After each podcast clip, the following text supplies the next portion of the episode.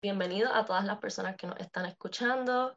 Estamos aquí en otro episodio de Generación Cambio. Hoy me acompaña la doctora Melissa Marzán, donde vamos a estar hablando sobre vacunas, el COVID, desconfianza y la urgencia de este tema. Saludos, doctora. Gracias por estar aquí.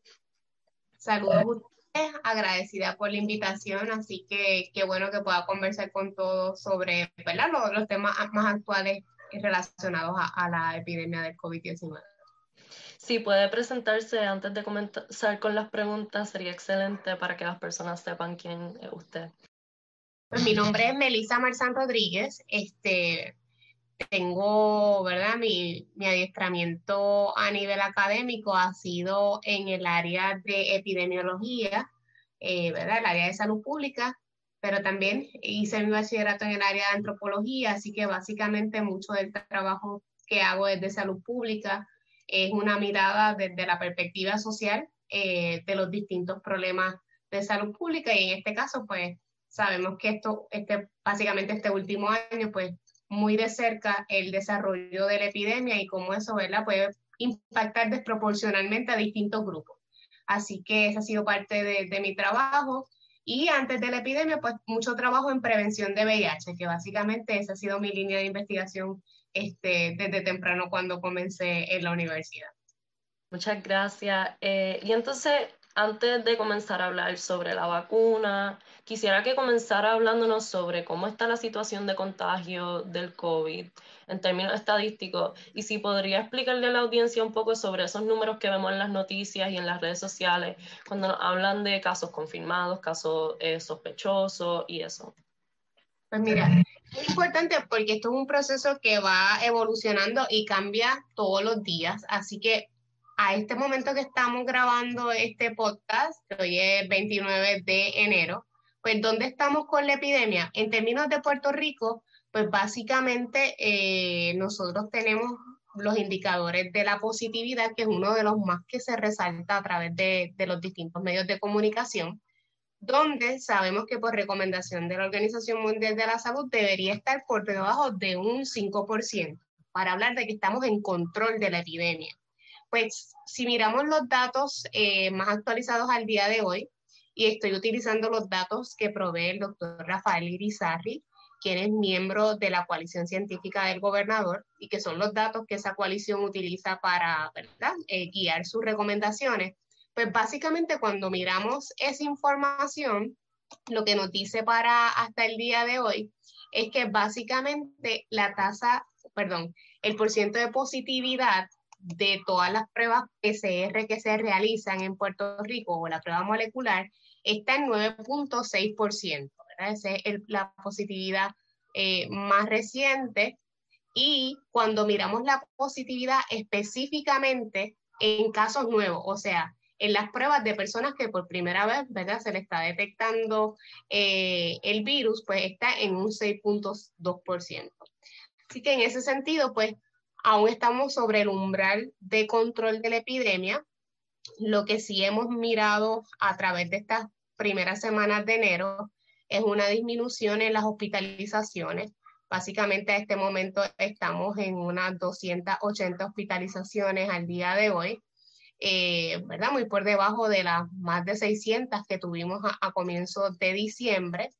Pueden haber muchas explicaciones para eso. Entre ellas hay un nuevo tratamiento que previene eh, enfermedad severa y con ello hospitalizaciones, así que se hace de manera preventiva y ese, ese tratamiento se comenzó a administrar eh, básicamente en el mes de diciembre en Puerto Rico. Eh, también otro asunto importante, y esto es lo que nos llama mucho la atención, a pesar de que las hospitalizaciones han ido disminuyendo, la mortalidad no necesariamente estamos viendo esa misma tendencia. Cuando recibimos los datos todos los días, eh, básicamente son una actualización de cómo se han ido acumulando los casos. Y en términos de la mortalidad, aunque sí también cuando comenzó enero hubo una disminución en términos de cuánto eh, de, de, la mortalidad por día. A principio de enero, por ejemplo, estamos estábamos en nueve, en nueve muertes por día, hoy estamos cercanas a las siete muertes por día. Aún estamos por encima ¿verdad? Del umbral, porque evidentemente lo menos que uno quisiera es que haya un impacto en la mortalidad de una enfermedad que se puede prevenir. Así que en ese sentido, para que tengan una idea los que nos escuchan, eh, hasta noviembre del 2020, que era básicamente a ocho meses de haber comenzado la epidemia aquí en Puerto Rico, eh, se acumularon mil muertes. Eh, pero si miramos desde mediados de noviembre hasta la fecha, pues básicamente ya hemos sobrepasado 800 muertes acumuladas. Así que es bien importante porque pareciera que las hospitalizaciones nos dicen que todo está mejorando, pero hay que considerar que hemos tenido más muertes en menos tiempo en estos últimos dos meses, así que asuntos que hay que continuar evaluando y principalmente establecer la meta, ¿verdad?, de poder controlar la epidemia para que eventualmente también la mortalidad se vea impactada en términos de, menos personas que, que fallezcan de la enfermedad. Ok, muchas gracias. Entonces, entonces ahora estamos escuchando las noticias y nos están hablando de esta nueva variante del virus y nuevas variantes. Eh, y hay una que recientemente llegó a Puerto Rico. ¿Qué deberíamos saber sobre esta que llegó a Puerto Rico y las variantes que tal vez se pueden confundir con cepas? Sí, es importante hasta el momento se habla de variantes, eh, la Organización Mundial de la Salud habla de variantes, igualmente los Centros para Control y Prevención de Enfermedades en Estados Unidos o los CDC hablan de variantes, eh, así que, ¿verdad? Eventualmente eh, se puede hablar de cepas cuando hayan algunas características biológicas, pero hasta el momento hablamos de variaciones, o sea, mutaciones que se dan en, en el virus Principalmente las mutaciones es importante resaltar, es un proceso natural de la historia de la evolución del virus, ¿verdad? Eh, eh, eso es esperado. Lo que sí queremos saber es si esas mutaciones, si esas variaciones en el virus van a tener un impacto en la transmisión, si van a tener impacto en la severidad de la enfermedad y si van a tener impacto en la mortalidad. Por eso es que se vigila, ¿verdad? Para saber si va a tener un impacto en el área clínica o de salud pública. De esa variante, eh, la Organización Mundial de la Salud prepara un informe semanal epidemiológico que yo invito a todo el mundo a que entre. Si quieren tener un update de la, de la pandemia, es un informe eh, bien chévere, tiene muchas figuras, tiene muchos datos de lo que ha pasado en una semana a nivel de la pandemia. Y allí pues también hay una sección sobre estas variables de estas variantes de interés. Principalmente hay tres está la que se ha detectado originalmente en Reino Unido, está una variante que se detectó por primera vez en Sudáfrica y una que se detectó en Brasil. Y básicamente estamos monitoreando bien de cerca estas tres. ¿Por qué? Porque la variante de Reino Unido, que es tal vez la que más escuchamos en los medios de comunicación, es una variante que preliminarmente lo que sabemos es que aumenta la transmisión del virus. Este, no necesariamente que va a causar enfermedad severa, pero sí que tiene la capacidad, el virus se hace más ágil para poder transmitirse. Este, así que obviamente eso, eso puede tener un impacto en las hospitalizaciones y lamentablemente también en mortalidad. Así que por eso se vigila. Eh, hay estudios preliminares, porque la preocupación es si las vacunas van a funcionar o no, o si los tratamientos funcionan o no. Y todo esto, ¿verdad? que son bajo autorizaciones de emergencia aún, pues lo que sabemos de manera preliminar es que se mantiene eficacia, ¿verdad? O la protección de las vacunas, al menos de Pfizer y Moderna, que son las dos autorizadas en los Estados Unidos. Esto es de manera preliminar, estos son ensayos en laboratorio in vitro, así que ni siquiera esto, ¿verdad? se ha podido evaluar, por ejemplo, en una fase más adelantada clínica. Pero esos son los datos preliminares que tenemos de esta variante de Reino Unido. Lo que sí llama la atención en estos días, y a lo mejor lo van a escuchar con más frecuencia, es que la variante de Sudáfrica pareciera eh, que puede tener eh, algún efecto en disminuir la protección que, que, que están dando las vacunas y los tratamientos monoclonales. Aún así, preliminarmente se, esperaría que aunque disminuye esa protección, como quieres una protección que puede ayudarnos a, mitigar eh, la enfermedad. Pero todo eso está bajo evaluación este, y algo que yo creo que debemos resaltar en esta conversación variantes van a seguir surgiendo porque las variantes se nutren de los contagios. Así que si nosotros nos protegemos bien del virus, nosotros le cortamos la cadena a que sigan ocurriendo esas mutaciones y esas variaciones. En ese sentido, ¿cuál es el impacto que tiene hoy esas variantes? Bueno, que nos tenemos que cuidar más este, y, y no bajar la guardia, porque a veces cuando estamos con nuestros amigos, nuestros panas, nuestros familiares, pues uno se siente en confianza y pues no usa la mascarilla o la usa a mitad, ¿verdad? Hay distintas modalidades, pero eso, e, e, esa, esa dinámica lo que hace es propiciar que haya mutaciones. Así que en ese sentido, pues tenemos que ser más, más cautelosos ahora cuando estamos compartiendo. Eh, me parece curioso eso que usted menciona sobre las mutaciones, porque no sé si estoy correcta, pero el virus solamente puede mutar si está dentro de eh, un cuerpo humano, porque no, no puede por su cuenta, por eso necesita un host. Así que eso, esa es la razón detrás por lo que usted menciona de que al nosotros seguir compartiendo estamos propiciando de que haya nuevas mutaciones. Correcto. Y de hecho, si nos fijamos, este, varios de estos lugares donde se han detectado las variantes son lugares donde hubo eh, tasas de incidencia muy altas. O sea, muchas personas se estaban eh, infectando a la misma vez y ese es el escenario perfecto para que un virus pueda mutar. Si nosotros nos protegemos bien, pues no nos hacemos huésped y el virus pues no, eh, no puede tener esa capacidad de mutar. Así que por eso es importante el cuidarnos.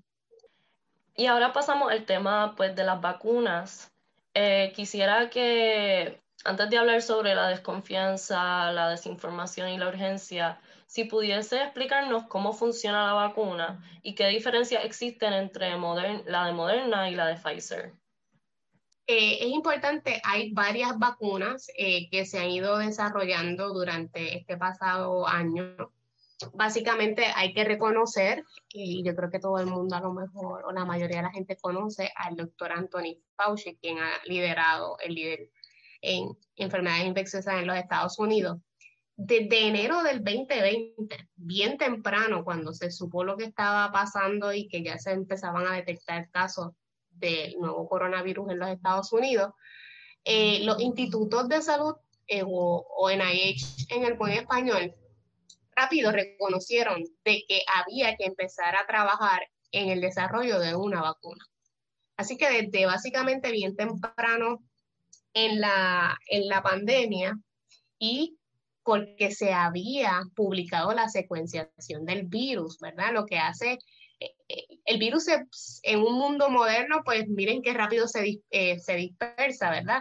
Pero igualmente la información. Así que temprano se tuvo la secuenciación del virus eh, para poder trabajar en, el desarrollo de distintas vacunas.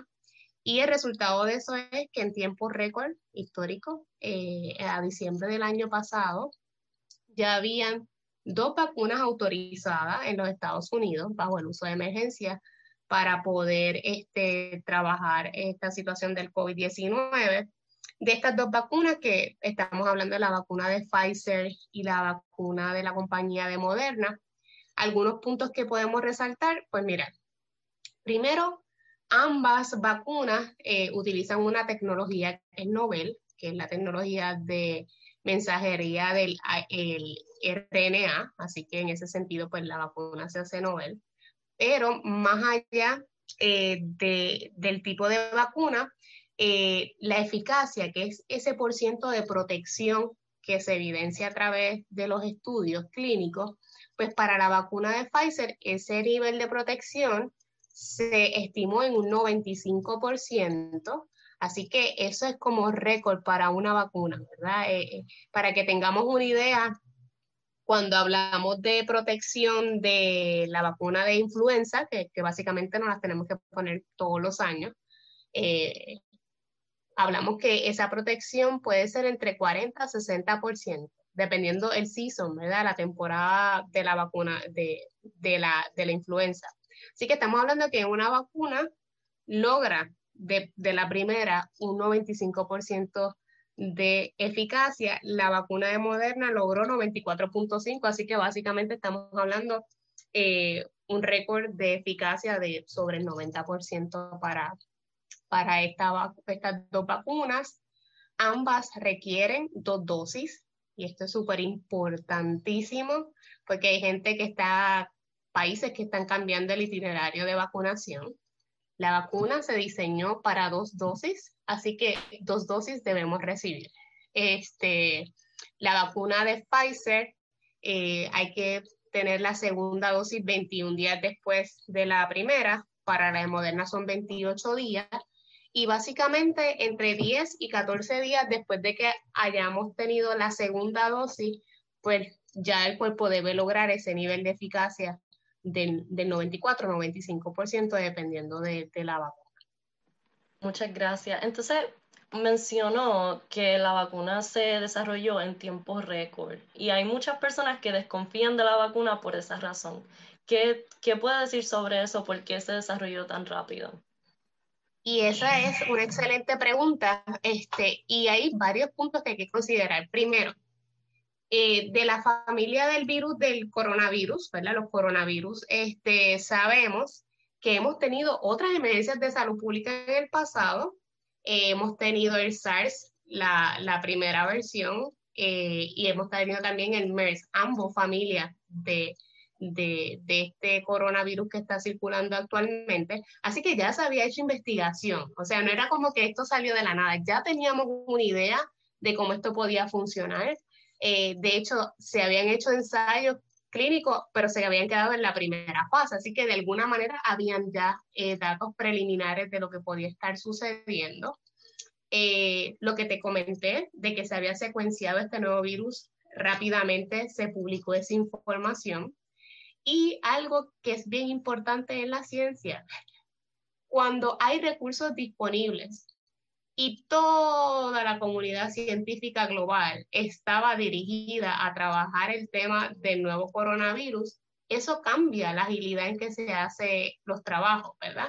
Nosotros estamos acostumbrados, por ejemplo, yo hago VIH, yo trabajo la línea de VIH y prevención.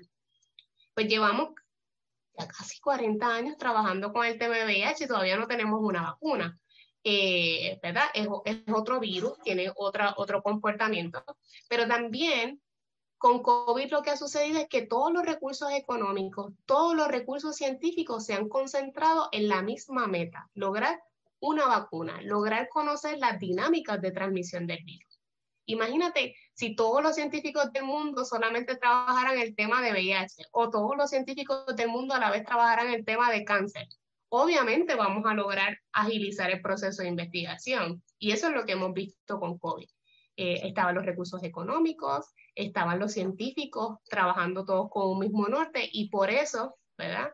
Hemos podido eh, lograr este, hazaña histórica y sin hablar de todos los años de investigación previos que estuvieron ahí siendo la base para poder desarrollar esta tecnología. Muchas gracias. Sí, eso es algo que definitivamente hay que notar, lo de los recursos. Hay tantas investigaciones que se paran por, o sea, y, que se... El, el, proceso se hace mucho más lento, por eso de los recursos conseguir grants en la ciencia es muy difícil, así que sí, definitivamente, definitivamente eso es un super plus. Entonces, la próxima pregunta que tengo es dirigida a los efectos secundarios de la vacuna porque son mucho más marcados y comunes.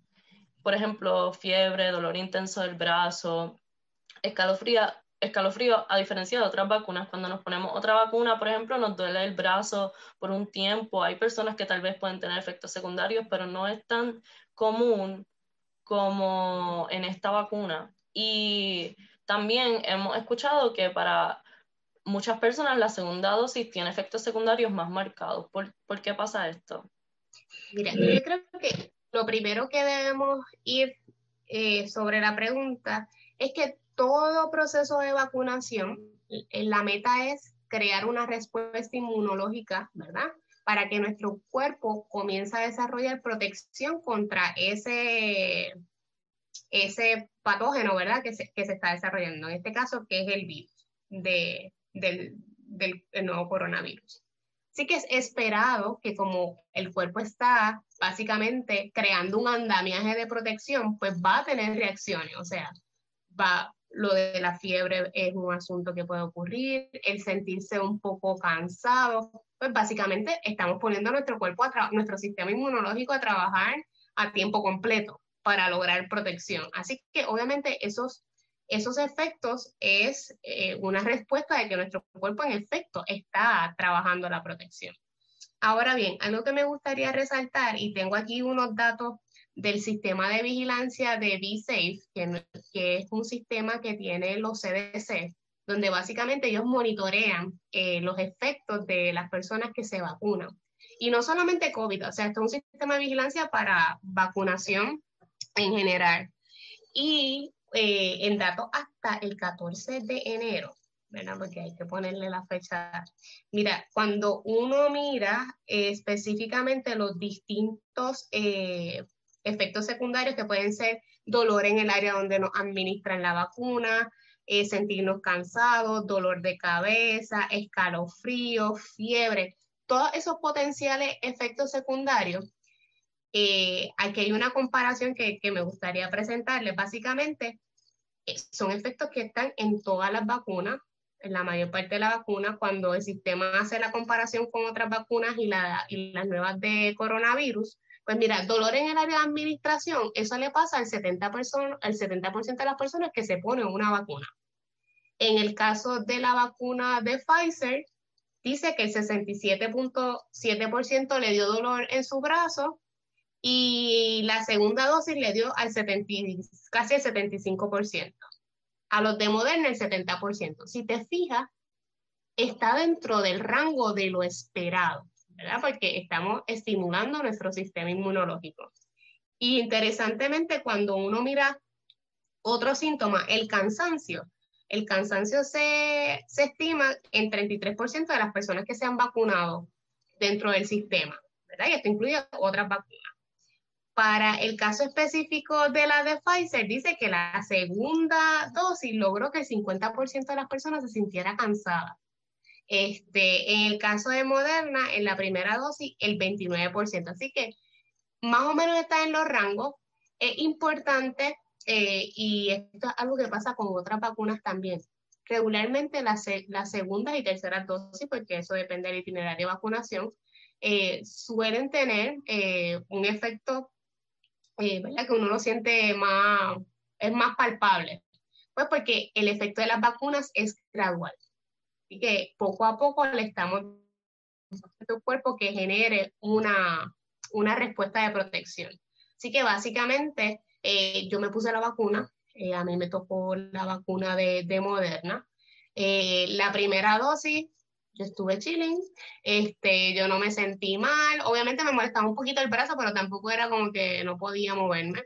Este, y rápido me sentí bien, pero cuando me tocó la segunda dosis, este, igual me molestaba un poquito el brazo el segundo día, pero el segundo día yo lo que quería era dormir yo no quería estar en ninguna reunión, yo no quería, o mi cuerpo me pedía descansar, este, pero igual eso me duró como hasta mediodía y después no pasó nada. Así que es parte de lo que se espera que pase en el proceso y es importante que la gente lo sepa, o sea, como que las vacunas van a crear esta respuesta y es esperado que tengamos esos signos de que el cuerpo nos diga, mira, estoy trabajando en esto. Así que en ese sentido, pues eso se, se vigila. Lo importante es que si usted tiene una reacción adversa severa, que eso es básicamente este, pues que hayan otras consecuencias, vamos a suponer que a las personas le den una alergia que no pueda, ¿verdad? Que tenga que ir al hospital, pues eso básicamente ha sido bien poco eh, lo que ha sucedido y ya debemos estar hablando de que hay millones de personas en el mundo que se le ha ido administrando la vacuna. Y entonces, la protección en esta se da un poco más rápido que la otra, que se da un poco más gradual y por eso tal vez es un poco más intenso. Recuerden, por ejemplo, eso depende del diseño de cada vacuna, así que no son iguales ni son todos el mismo tipo. Pero, por ejemplo, eh, para la vacuna que tenemos ahora, las dos disponibles de COVID, en la primera se empieza a generar esa, respuesta, pero de hecho, tú te haces tal vez una prueba después que te hiciste tu primera vacunación y ya tienes anticuerpos. Pero la segunda es para que ese nivel de anticuerpos se mantenga alto. Sabemos que en otras investigaciones eh, lo que le llamamos los títulos, los anticuerpos van disminuyendo a través del tiempo. Así que esa segunda dosis es básicamente para darnos el empujón de que esos anticuerpos se mantengan a un nivel lo suficientemente alto como para protegernos a ese nivel de, de, 95% que se identificó en, en los ensayos clínicos. Eh, muchas gracias. Entonces, eh, vamos a, le quería preguntar cómo usted ve el progreso de la vacunación en Puerto Rico. ¿Vamos bien? ¿Podemos mejorar? Pues mira, yo creo que siempre hay espacio para mejorar, pero igual también hay que reconocer que hay dos elementos en la vacunación. Uno es la producción y eso nada tiene que ver con las autoridades locales. Si la, si la farmacéutica no puede producir suficiente vacunas para toda la demanda que hay, pues eso es algo que, ¿verdad? Las autoridades locales no pueden controlar, pero sí la distribución. Y en ese sentido, este, pues nosotros hemos ido poco a poco comenzando a acelerar la distribución y la administración de la vacuna. Este, esto es una carrera como contrarreloj, eh, principalmente porque cuando ahora hablamos de otras variantes, pues queremos que más gente esté protegida, ¿verdad? Porque sabemos que esas variantes pueden impactar mayor número de casos. Este, así que en ese sentido, si hay espacio para mejorar, porque sabemos que hemos escuchado de gente que no los llaman a su cita, que se anotaron desde bien temprano, de gente que se cuela, o sea, que eso es detestable, este, y, y, todas esas situaciones que sabemos que han ocurrido, pero también me atrevería a decir que son la excepción y no la norma del proceso de vacunación. Regularmente los medios siempre resaltan esas excepciones y no lo que ha sido el proceso de vacunación. Y yo creo que en donde sí debemos mejorar es en tratar de acelerar la vacunación con nuestros adultos mayores. Este, yo sé que tenemos otros grupos que están entrando en el proceso de las diversas fases, pero es bien importante y es estrategias que han utilizado otros países como Israel, que comenzaron vacunando primero a sus profesionales de salud, pero a sus adultos mayores. Y yo creo que ahí debemos todavía, no, o sea, ahí como que falta un poquito de ajustar para poder acelerar el paso con los adultos mayores. ¿Y cómo se puede hacer eso? Eh, ¿Cómo sería una manera que podemos acelerar? Pues mira, esto es un asunto, este, aquí entran eh, principios de la bioética. Pero el, problema principal es que no tenemos vacunas para todo el mundo. Yo creo que mucha gente, la mayoría de la gente se quiere vacunar y eso es bueno. Pero el problema es que no tenemos vacunas para todos. Así que si yo tengo datos que me dicen que los adultos mayores son los que tienen mayores complicaciones y que la mortalidad es mayor para ellos, pues yo debo priorizar que esas pocas vacunas que yo tengo sean para ellos. Y por dar un ejemplo concreto, pues nosotros en Puerto Rico se ha empezado a vacunar, por ejemplo, los grupos de maestros. Este, y pues todos queremos también que se abran las escuelas, pero eh, uno tiene que pensar si en realidad no tengo vacunas para todos los adultos mayores ni para todos los maestros. ¿A quién voy a acelerar el camino? ¿A los que son más vulnerables para morir? o aceleró para abrir las escuelas. Es un debate bioético, es verdad, y, tiene sus puntos de ambas partes, pero eh, hay otras modelaciones y estudios que se han publicado ya que hablan de la necesidad de, comenzar principalmente con esos adultos mayores y los profesionales de la salud. Así que cuando eso se termine, podemos seguir adelantando, ¿verdad?, otros grupos, pero yo creo que ese es un área que, que todavía falta reforzar. Y ahora, muchas gracias. Ahora quiero hablar sobre la urgencia de la vacuna. ¿Por qué es tan importante que nos vacunemos? ¿Y a qué se refieren cuando hablan sobre la inmunidad de rebaño? ¿Y cuándo usted estima que podemos lograrla en Puerto Rico? Bueno, la inmunidad de rebaño o inmunidad comunitaria básicamente, eh, todos estos son modelos matemáticos, de hecho, estadísticos, de, dependiendo cómo se da la transmisión o cuál es el número reproductor básico de una enfermedad y cuánto es la población, ahí se estima cuántas personas se deberían vacunar para evitar que continúe el aumento de la incidencia. Para COVID, en general, desde muy temprano, como desde agosto, se empezó a publicar de que eso debería estar entre el 60 y 70% de la población. Entonces, estos eran modelos como globales pero cuando uno empieza a mirarlo por los países, eso va a variar porque la, la, la distribución de las poblaciones son distintas. Este, y un asunto importante que ahora se añade, si por ejemplo esta variante nueva es, se transmite más fácil, pues eso significa que hay que vacunar más personas. Así que inicialmente hablábamos de 70%, es probable que si hay una variante que transmita más rápido, pues habría que vacunar entre 80 y 85% de la población. Eh, todo eso son estimados eh, y yo tengo un profesor de bioestadística, ¿verdad? Los modelos, uno le pone todos los assumptions del mundo, así que por eso varían cuando uno está analizando y hablando de, de, de estas eh, proyecciones, pero básicamente es una hazaña, nada más decir que hay que vacunar el 70% de la población, eso es un montón de gente, este, y tenemos eh, meses, eso nos va, a, nos va a tomar meses, y eh, por ejemplo, se habla, y está en el informe de la Organización Mundial de la Salud, que ante esta potencial variante de Sudáfrica, que puede impactar la eficacia de las vacunas que están disponibles, pues ya Moderna está evaluando un refuerzo de su vacuna, ¿verdad? Eh, así que obviamente, pues estas son cosas que vamos a ir viendo cómo se desarrolla a, través del tiempo, eh, pero la vacunación, y, y esto es importante, la vacunación es una estrategia de salud pública aprobada por años, de las más efectivas porque no estamos mirando a los individuos, estamos mirando lo que le pasa a la población. Eh, y de igual manera, todos nos queremos vacunar con el COVID, pero a todos los que nos están escuchando, si no se han puesto la vacuna de la influenza desde julio del año pasado, pues ya les toca. Así que eh, yo sé que el tema trending es COVID, pero igual el asunto de la influenza, que sabemos que todos los años está presente y que tenemos una vacuna para podernos proteger, pues es importante que, que fomentemos esa cultura de, de vacunación. Entonces, un estimado de tal vez, no, eh, un, por ejemplo, decir en diciembre o el año que viene podremos tal vez lograr la inmunidad de rebaño. ¿sabes qué? Eso es una hipótesis ahora mismo. Este, y estamos aprendiendo en el camino.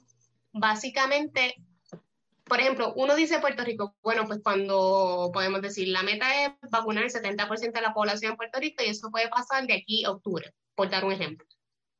Pero el problema es que estamos en una pandemia. Yo puedo lograr eso en Puerto Rico, pero necesito que toda mi región haga lo mismo.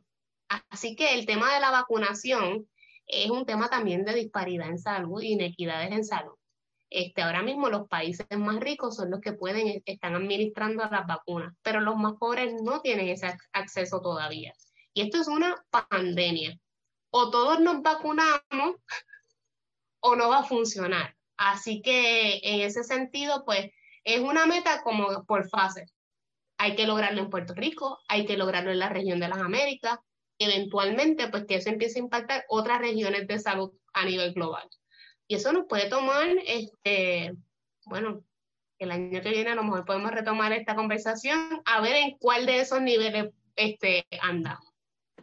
Me parece sumamente curioso que mencione eso sobre que es por, por país y, y nos deja saber la, las disparidades de, de salud, porque pensamos, ah, me vacuné y ya, estoy fine, todo, todo se va a acabar, y wow, ese, eso pone en perspectiva realmente que esto sí es una pandemia y que no es solamente que Puerto Rico completo se vacune o que Estados Unidos completo se vacune, sino que es un issue mundial. Em, y quería mencionar, o tal vez una pregunta sobre, cuando usted menciona sobre la transmisión de la variante y que eso significa que más personas se tienen que vacunar, eso es porque se necesita menos carga viral para transmisión. No necesariamente hablaría de carga viral porque ni siquiera eso está definido ahora mismo con los estudios preliminares. A lo que me refiero es que la transmisión, en, ¿verdad? los epidemiólogos utilizan un indicador que se llama número reproductivo básico. Y ese número reproductor básico lo que me dice es cuántas personas, por cada persona infectada, cuántas personas se le transmite la enfermedad. cuando entran variantes que son más fáciles de transmitir, a lo mejor una persona enferma le transmitía a otra persona, ahora una persona enferma le puede transmitir a dos. Eso tiene un impacto cuando lo miramos a nivel eh, eh, poblacional. Así que si yo estaba pensando en solamente proteger 70%, si ya yo sé que ahora la dinámica de transmisión se puede dar más rápido, o sea, ese crecimiento exponencial puede pasar en corto tiempo, pues implica que tengo que proteger a más personas en la población. ¿Y en qué característica del virus se basa ese, ese potencial de transmisión? Pues mira, el, el, número reproductor básico, lo que, esto es, esto es modelación totalmente, eh, lo que nos dice es cuál es la, porque recuerden que lo estamos viendo desde la perspectiva de salud pública, ¿verdad? Así que yo no quiero mirarlo a nivel individual cuánta gente enferma. Yo lo que estoy viendo es, por ejemplo, el nivel reproductivo básico, que es el R0, si está por encima de 1, esto es una situación epidémica. O sea, eso es una situación que va a seguir creciendo. Cuando está por debajo de 1, eso significa que una persona no pudiera transmitirle tan siquiera uno, habría que, ¿verdad?, aumentar la población en ese sentido. Cuando está por debajo de uno, eso significa que, la epidemia va en control. O sea, que yo estoy controlando la epidemia. Ahora mismo, nuestro número reproductor básico en todos lados está por encima de uno, este, menos, menos nuestros amigos de Nueva Zelanda, este, que ellos han liderado una super respuesta. Pero cada vez que entra una variante nueva, por ejemplo, el R sub 0 de, el R0 de COVID, en algunos lugares se estima en 1.5 pero con esta variable nueva pues aumenta a 1.7. Eso tiene un impacto a nivel eh, poblacional. Este, y básicamente pues, ¿verdad? E, ese es el, esa es la forma que, se utiliza el indicador para conocer cómo se puede impactar la población. Y bueno, yo mencioné, estábamos, estábamos conversando sobre cómo esto es ¿Cómo no podemos pensar solamente en que si yo me vacuné, si se vacunó Puerto Rico, si se vacunó Estados Unidos. Y entonces, por esa línea, existe el pensamiento de que ponerse la vacuna significa que podemos volver a la vida sin tener que usar mascarilla. ¿Nos puede hablar un poco sobre eso? ¿Cómo se determina cuando yo podré, cuándo podremos parar de usar la mascarilla? Mira, esa es la pregunta que mucha gente me hace, ¿cuándo vamos a dejar de usar mascarilla? No lo sabemos. Y seguramente las mascarillas llegaron para quedarse por mucho tiempo. ¿Por qué? Porque primero estamos en un proceso de evaluar el impacto de la vacunación a nivel poblacional, ¿verdad? Hay muchas preguntas que no tenemos respuesta. Segundo, la vacuna me protege, ¿verdad? Contra el virus, eh, me protege contra enfermedad severa, pero eso no significa que a mí me pudiera dar la infección, ¿verdad? Recordemos que infectarse no necesariamente se va a traducir en que me voy a enfermar, pero una persona que tenga la infección tiene la capacidad de transmitir el virus sin saberlo. Este, así que uno pudiera estar vacunado, tener la infección sin saberlo y transmitirlo. Así que yo he visto ahí como que la gente está haciendo de que, ah, yo me vacuné, y entonces se quitan las mascarillas y janguean sin mascarilla, y no, no, no, no. O sea, los vacunados y los no vacunados hasta el momento, todos tenemos que utilizar la mascarilla este, hasta que logremos controlar la epidemia. Esa es la meta de todo el mundo. Este, y más que ahora sabemos de este asunto de variantes. O sea, no utilizar la mascarilla le da el espacio al virus de, de mutar. Así que, por favor, si nos están escuchando y usted se vacunó, sepa que nos queda mucho tiempo más con la mascarilla, así que no es momento de bajar la guardia. ¿Y cómo usted ve la situación de las comunidades de bajos recursos y con accesibilidad limitada y la vacuna? ¿Cómo podemos mejorar? Mira, eh, esa es una pregunta importante para resaltar nuestra vulnerabilidad no todos tenemos la misma vulnerabilidad para complicaciones de COVID. Y más allá del asunto de la edad, ¿verdad? Porque sabemos que en los grupos eh, de 60 años en adelante hay, hay complicaciones y el asunto de la mortalidad, es también el acceso a servicios preventivos. Este, por ejemplo, hablamos de las mascarillas. Bueno, las mascarillas, este, no todas tienen la misma efectividad para protegernos del virus, ¿verdad? Este, por dar un ejemplo, mucha gente utiliza mascarillas de tela porque son más económicas y las pueden eh, lavar y reusarlas. Pero eso no es tan eficiente como si utilizaran las la quirúrgicas o si utilizaran una, un respirador KN95. Y eso cuesta dinero. No todo el mundo tiene ese mismo acceso. Así que eso es importante porque no es tan solo el asunto de la vacuna, es también los servicios de prevención y cómo de alguna manera pues el Estado está velando de que esas comunidades más vulnerables tengan acceso a esos recursos. No tan solo el asunto de materiales de prevención, sino también la prueba eh, y pruebas moleculares, que sabemos que son las pruebas para detectar eh, eh, el asunto del COVID. Así que en ese sentido, pues esa debe ser la meta. Yo, obviamente el tema de vacunación es que está trending ahora, pero no lo veamos nada más la vacuna. Yo quisiera que todo el mundo, si se quiere hacer una prueba, pueda ir a un sitio y que se la, y que se la hagan.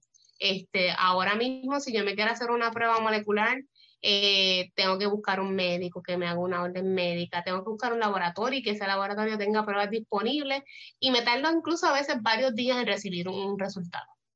Pues eso, cuando tenemos una enfermedad que crece rápidamente, pues está en contra nuestra. Así que los más vulnerables se pueden impactar desproporcionalmente de esto, así que hay que agilizar que, las pruebas estén disponibles para todo el mundo, eh, que los materiales de prevención estén disponibles para todo el mundo y que la vacuna sea accesible a, a todo el mundo también.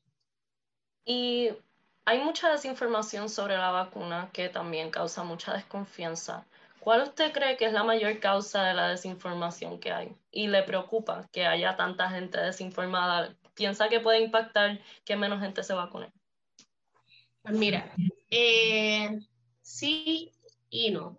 Eh, las redes sociales han jugado un rol extraordinario en este proceso de la pandemia, porque de la misma forma en que podemos divulgar mucha información este, para prevenir contagios y educar a las poblaciones, también es el cualquiera puede hacer un tweet, cualquiera puede hacer un post y, se fue, y es viral y tiene información que no es correcta, eh, imprecisa.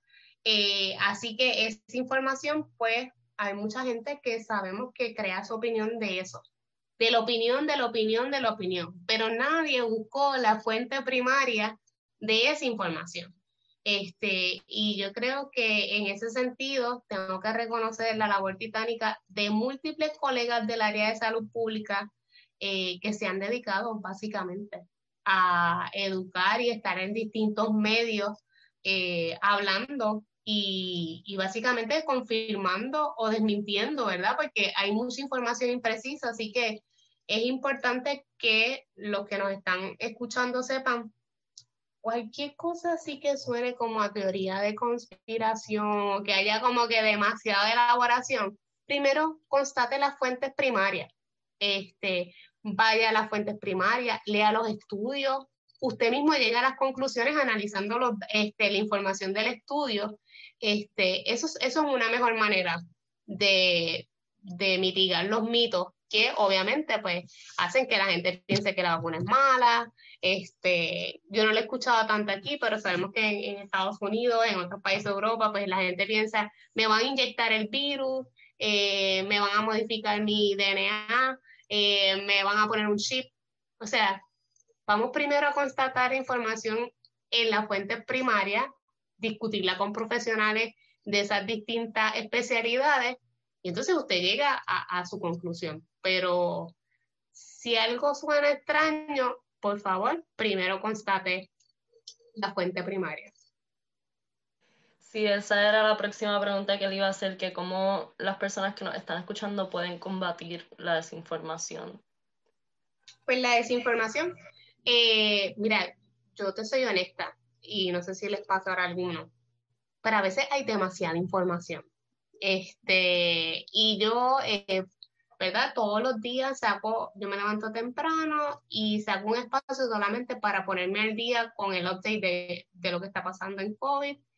Todas las semanas leo estudios nuevos, eh, ¿verdad? Para ir informándome, pero también tengo mis pausas, porque esto puede saturar. O sea, esto llega un momento en que nos satura. Este, así que en ese sentido, yo creo que, ¿qué es importante para no saturarnos con, e, con este tema? Bueno, primero las medidas de prevención seguramente no van a cambiar. Vamos a seguir haciendo las mismas medidas de prevención, así que es cuestión de uno reforzarlas. Cosas a las que podemos estar este, pendientes y sería ideal que usted siga fuentes oficiales, el Departamento de Salud, los CDC. Hay varias instituciones académicas en Puerto Rico educativas que están también trabajando los asuntos de, la epidemia. Por ejemplo, ¿qué yo debo saber para los próximos, para la próxima semana? ¿Cómo están los indicadores del monitoreo de la epidemia? Este, el Fideicomiso de Salud Pública mantiene un sistema de monitoreo. La coalición científica también tiene su propio sistema de monitoreo, así que esas son informaciones que usted puede constatar en esas redes. Eh, saber las fases de vacunación, este, cuándo eventualmente me tocará a mí, o cuándo le va a tocar a mis abuelos, o cuándo le va a tocar a mis papás, mis tíos. Esa información que uno puede tener, identificar centros de vacunación este, y, ir actualizándose. Pero es bien importante que no nos saturemos porque mi temor es que cuando la gente se, se satura, pues ya no está pendiente, bajan la guardia, y, no queremos eso. Lo que queremos es mantenernos saludables, nuestras comunidades saludables. Y mis recomendaciones, bueno, usted seleccione, mira, voy a seguir la página del Fideicomiso de Salud Pública, voy a seguir la página del Departamento de Salud, de los CDC, y usted se actualiza con esa información o de la Organización Mundial de la Salud. Y así, este, pues vamos aprendiendo día a día, pero evitar la saturación porque eso hace que, que ya no nos importe el tema y, y aquí no podemos bajar la guardia. Eh, muchas gracias. Y para terminar, pues quisiera darle el espacio si hay algún otro mito que usted quiera desmentir o algo que usted quiera añadir. Pues mira, este, así no me viene nada a la mente, este, pero siempre dispuesta a colaborar con ustedes y cuando haya noticia nueva que, que hay que actualizar o comentar, pues con gusto, pues cuentan conmigo. Pero yo creo que mi mejor consejo en estos momentos es que no bajemos la guardia, que nos cuidemos, que cuidemos a, nuestras, a nuestros familiares, nuestras comunidades y que básicamente este, pues ayudemos también a otros amigos y familiares a que este proceso de prevención sea más fácil. Porque a veces, yo no sé, ¿verdad? Este, cuando estoy con los abuelos o algo así, pues no, usar la mascarilla es súper incómodo, es como porque yo estoy haciendo esto.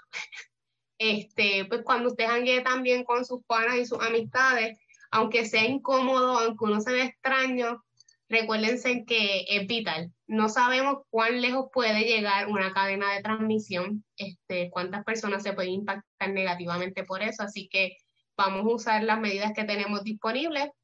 Eh, ese, ese es mi mayor consejo en estos momentos. Muchas gracias por su tiempo, muchas gracias por contestar todas nuestras preguntas. Eh, gracias a todas las personas que nos escucharon, ya saben, pueden compartir el podcast para informar a otras personas y combatir esta desinformación y que pues podamos beat COVID. Muchas gracias por escuchar. Gracias a ustedes.